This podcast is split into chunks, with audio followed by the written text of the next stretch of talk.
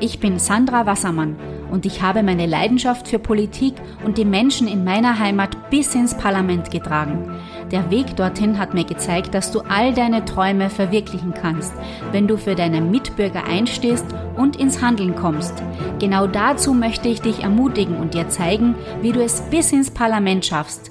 Deine Zeit ist jetzt gekommen, also werde zum Erfolgskandidaten, dem dein Wähler mit Überzeugung seine Stimme anvertraut und entzünde in anderen das Feuer, das in dir brennt.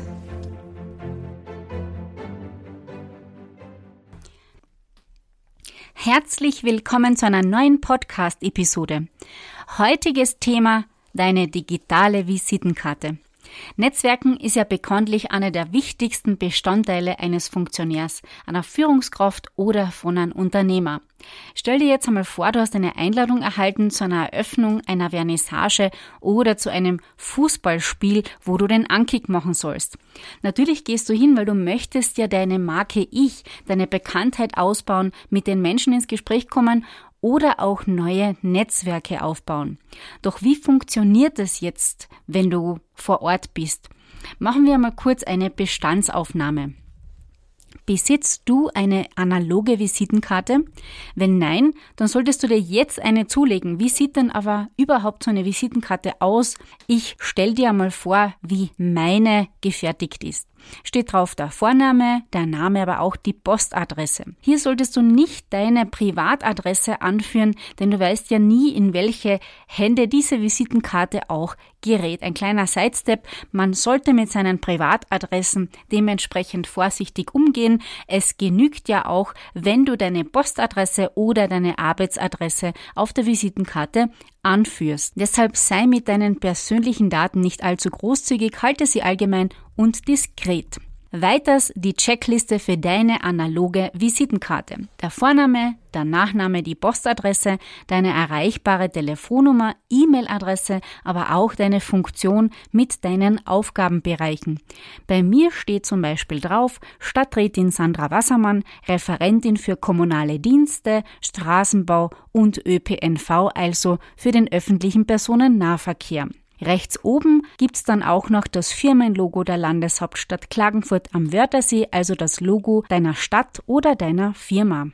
Und wenn du möchtest, dann kannst du deiner Visitenkarte auch noch einen internationalen Touch verleihen, indem du auf der Rückseite einen internationalen Eindruck hinterlässt, in Form von einer zweisprachigen Beschreibung deiner Funktion. Ich habe mal auf der Rückseite der Visitenkarte mein Foto draufgegeben. Neben meinem Bild war auch noch der Sprechtag angekündigt, sodass die Bürger immer gewusst haben, welcher Tag in der Woche der Sprechtag ist und dort konnten sie sich auch schon voranmelden. Also ein freundliches Foto linker Hand und mittig den Sprechtagstermin. Du kannst dir vielleicht erinnern, wie viel unzählige Visitenkarten du bestimmt schon erhalten hast und jetzt frag dir mal selber und äh, ganz ehrlich, wie viele der Personen kennst du nach vier bis sechs Wochen immer noch? Also ich habe jetzt gerade in äh, meine Handyhülle reingeschaut, da sind jetzt gerade zwei Visitenkarten, die ich am Wochenende erhalten habe. Ich kann mich noch gut an beide erinnern. Allerdings, die eine Person, die war mir schon nicht mehr ganz bildlich vor Augen. Das bedeutet immer gleich die Visitenkarten verarbeiten, in die Adressdatenbank eintragen und auch mit einer kleinen Notiz versehen. Bei mir steht die Notiz auch gleich auf der Rückseite von der Visitenkarte und kommt dann auch dementsprechend in die Adressdatenbank. Ein wichtiger Tipp, nimm deine Visitenkarte immer und überall hin mit. Es bringt dir nichts, wenn du deine Visitenkarte super freundlich gestaltet hast und zum bevorstehenden Termin nicht mitnimmst. Du schaust dann in deiner Handtasche nach, du schaust im Innensacko links, im Innensacko rechts und keine Visitenkarte ist auffindbar, obwohl jetzt genau in dieser Sekunde die entscheidende Persönlichkeit dir gegenüber sitzt, dir gegenüber steht und du hast deine Visitenkarte nicht mit. Also hier noch einmal das Einmaleins. Trage deine Visitenkarte immer bei dir. Ich habe immer ein paar Reservevisitenkarten bei mir im Auto, immer auch ein paar in der Handtasche, aber dort und da meistens auch in vielen Sakkos zwei, drei Reservevisitenkarten. Kommen wir nun zu deiner digitalen Visitenkarte. Wenn dich jemand gut findet, sich für dich interessiert, für deine Themen interessiert, dann wird er sich erkundigen und wie macht er das? Natürlich geht er ins Internet, er googelt dich, er findet vielleicht verschiedene Zeitungsartikel, kommt auf deine Homepage oder schaut sich sogar dein Social Media Profil an. Nimm dir jetzt einmal kurz Zeit und stell den Podcast auf Pause und mach eine kurze Bestandsaufnahme. Auf welchen Profilen bist du jetzt schon aktiv und auf welchen Profilen möchtest du dich oder deine Firma, deine Fraktion zeigen, vermarkten und präsentieren. Jetzt gibt's noch die Checkliste für deinen Social Media Auftritt. Starten wir mit Instagram. Die Bildplattform. Auf einer Seite kann sich der User über dich und über dein Profil erkundigen. Er verschafft sich ein Gesamtbild. Neben einem freundlichen, ansprechenden Profilbild kannst du dich und dein Business perfekt beschreiben. Deine Funktion, Homepage, dein Kontakt, was du anbietest, kurz und prägnant. Ein User wird sich einen Überblick über deine Arbeit verschaffen können, aber auch über deine Persönlichkeit. Was denkst du, ist es besser, ein Profil zu haben auf Instagram mit Einblicke in deine Arbeitswelt oder ist es besser, kein Profil zu haben? Wenn du ein Profil hast, dann solltest du auf jeden Fall mit einer Strategie, einem Plan und mit einem Konzept arbeiten. Mit Konsequenz dein Profil aufbauen. Die Entscheidung, ob es Facebook ist, Instagram, Xing, LinkedIn oder YouTube, solltest du für dich selber treffen. Wenn du dich für eine Plattform entscheidest, dann bitte bleib konsequent dabei. Auch wenn einmal nur die Woche ein Posting von dir kommt, auch wenn sich's wenig anfühlt, es ist genug, um konsequent dabei zu bleiben. Wichtig ist die Kontinuität. Punkt 1. Halte deine Informationen immer aktuell. Punkt 2. Stelle ein aktuelles Profilbild von dir ein. Punkt 3. Poste, was dir wichtig ist. Hauptsache, du startest. Hauptsache, du postest. Punkt 4. Zeige dich als Mensch und so authentisch, wie du wirklich bist. Punkt 5. Reagiere auf Kommentare. Es sind alles Menschen, die hinter den anderen Profilen stecken. Es ist ein Zeichen von Respekt, ihnen auch eine Antwort zu geben.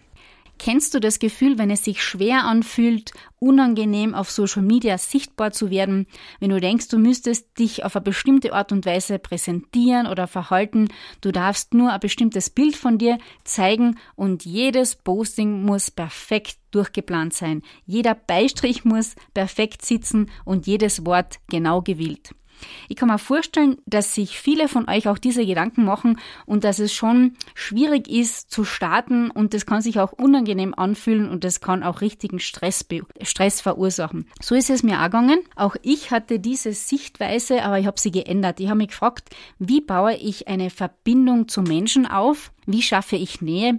Und jetzt ganz besonders aufpassen, wie entsteht Vertrauen? Vertrauen ist der Schlüssel auf Social Media. Genau diese Fragen habe ich mir auch gestellt und die haben mir dazu geführt, dass ich mir jetzt nicht mehr im Detail jeden Satz überlege, sondern dass ich einfach ins Handeln komme, dass ich ins Tun komme und auch wenn einmal das Wort nicht perfekt gewählt ist, es ist authentisch, es ist genauso, wie ich es jetzt gerade fühle und diese Authentizität, die möchte ich einfach auf Social Media, die möchte ich auch hier im Podcast euch eins zu eins rüberbringen, genau der Mensch sein, der ich auch bin. Und das ist auch das Erfolgsrezept, wie man Social Media betreiben kann. Vertrauen ist hier der Schlüssel. Überleg dir, wo du gerade stehst, was beschäftigt dich, was hast du vielleicht aus dem ein oder anderen Thema gelernt und wie profitieren deine Wähler, deine Kunden und deine Kontakte von deinen Learnings. Denk daran, Social Media ist eine digitale Visitenkarte und deine digitale Visitenkarte kann alle Informationen beinhalten, die dir wichtig sind. Dein Profil ist dein deine Visitenkarte, der erste Eindruck in der digitalen Welt über dich, über deine Persönlichkeit. Und zum Schluss noch ein Quick Win für dich. Auch bei deinen E-Mails hast du eine E-Mail-Signatur eingestellt und ich empfehle dir hier, deine Social Media Accounts dazu zu schreiben, auch ein Zitat dazu zu schreiben, den Erscheinungstermin von deinem neuen Online-Kurs, von deinem Newsletter oder deinen Online-Shop hinzuzufügen. Nütze jede Chance, um deine digitale Signatur, um deine digitale Visitenkarte mit einem positiven Eindruck Eindruck zu verbinden. Sei so authentisch wie nur möglich und hab Spaß beim Social Media Auftritt. Wenn du noch Fragen hast, dann schreib mir sehr gerne eine E-Mail an info@sandrawassermann.at. Und übrigens, wir sind schon dabei und im Finale meine Homepage, meine neue Homepage online zu stellen und in wenigen Tagen werden wir auf den Go-Button klicken, auf den grünen Button klicken und die Homepage www.sandrawassermann.at online stellen. Auf dieser Homepage findest du alle Informationen über meine Tätigkeit im Rathaus von Klagenfurt, über die Regierungsarbeit, meine persönlichen Leidenschaften, meinen Werdegang, aber auch einen virtuellen Rundgang im Rathausbüro. Bis dahin, ich wünsche dir noch eine erfolgreiche Woche.